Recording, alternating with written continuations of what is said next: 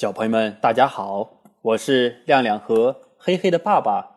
天亮听广播叔叔，今天我们讲《西游记》第十五回“金山洞遭劫”。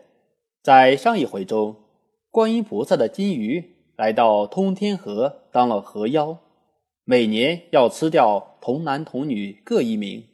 唐僧也被河妖抓去，悟空。到紫竹林请来观音菩萨，收了河妖。过了通天河，唐僧师徒继续西行。这天来到一座高山前，隐约望见山上有亭台楼榭。唐僧命悟空化斋，悟空见此地凶险，便在地上用金箍棒画了个圈，让他们在里面等着。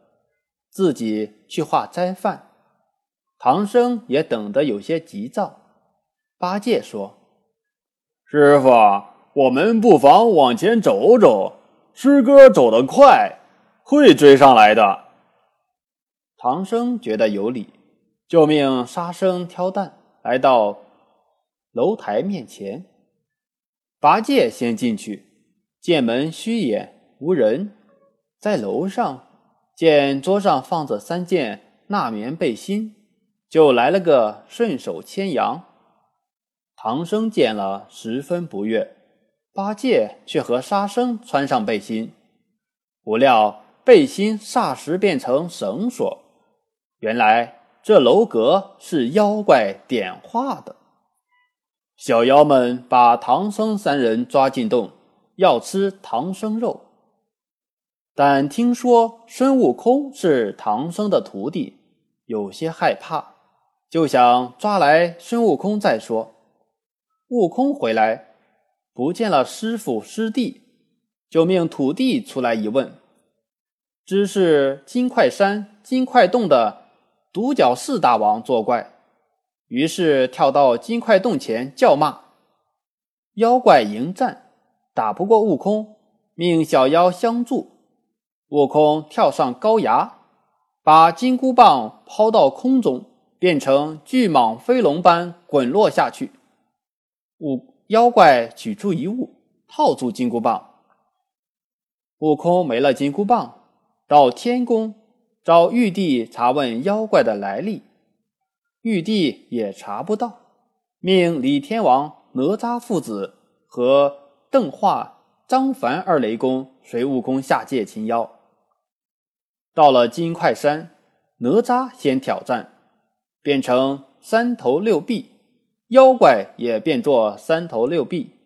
哪吒施出法力，抛出砍妖剑、斩妖刀、缚妖锁、风火轮等宝贝，打向妖怪。那妖怪又抛出圈，将哪吒的兵器悉数收走，后又打败邓张二雷公。悟空见不行。又去同华宫，请火德星君用火烧。火德星君来到金块山，李天王和悟空先去所战，未几回，那妖怪又拿出圈子。李天王见状，立即败逃。火德星君忙放火，不想火刚起，那些火龙、火马、火刀、火箭，连同。火德星君的所有火器全被圈子收走了。悟空又请来黄河水伯，黄河水伯用水灌去，妖怪退回洞里，用圈子抵住门，顿时黄河水倒流出来。山坡前面波涛汹涌，一片汪洋。悟空见没用，忙令收回水。妖怪见悟空没有武器。提出要与他斗拳，于是两人打起来。哪吒诸神手痒痒，也来助战。悟空把把毫毛变成一群猴子，围住妖怪。妖怪慌了，抛出圈子，把猴子都收了。诸神败阵，认为最好由悟空去偷那圈子。悟空变成苍蝇飞进洞，找不到圈子。却发现自己的金箍棒，不禁手痒痒，现出原身，抢过金箍棒打了出来。妖怪追上，二人大战，妖怪打不过悟空，败回洞去。悟空向诸神表示要再进洞偷圈子。悟空又来到洞中，见到正在睡觉的妖怪，圈子正套在他的胳膊上，便变成一只跳蚤去咬。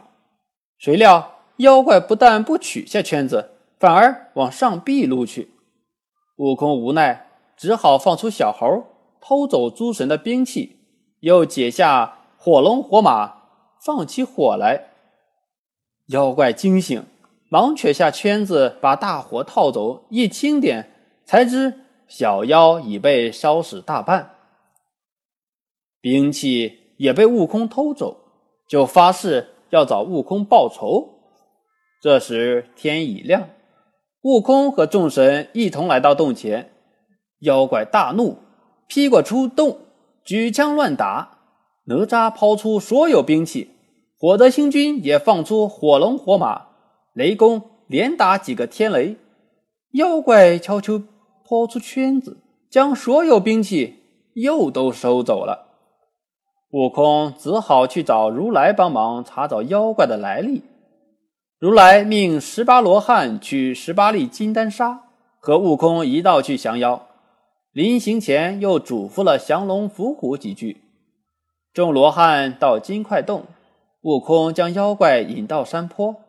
众罗汉撒下金丹砂，顿时乱沙铺天盖地，把妖怪陷在其中。不料妖怪抛出圈子，呼的一声，十八粒金丹砂不见了。降龙伏虎说：“如来祖父可找太上老君。”悟空去离恨天问太上老君，太上老君缄口不语。悟空只好闯进宫中乱找。忽然。他发现牛郎边有一童子睡觉，青牛却不见了，就告诉太上老君。太上老君大惊，再一查找，还丢了金刚镯，于是料定妖怪是青牛无疑。太上老君随悟空来到金块山，悟空又去又敌，那妖怪追到山坡前，只听有人高叫。青牛还不归天，主人在此。那妖怪吓得转身就跑。太上老君将芭蕉扇一扇，妖怪忙丢出圈子，再一扇，妖怪立即变成一头青牛。太上老君用金刚镯穿了那牛的鼻子，牵在手里。老君回去了，众神也离去。悟空打死小妖，救出唐僧三人，继续西行。好了，小朋友们，今天的故事就讲到这里，我们下一回讲真假美猴王，再见。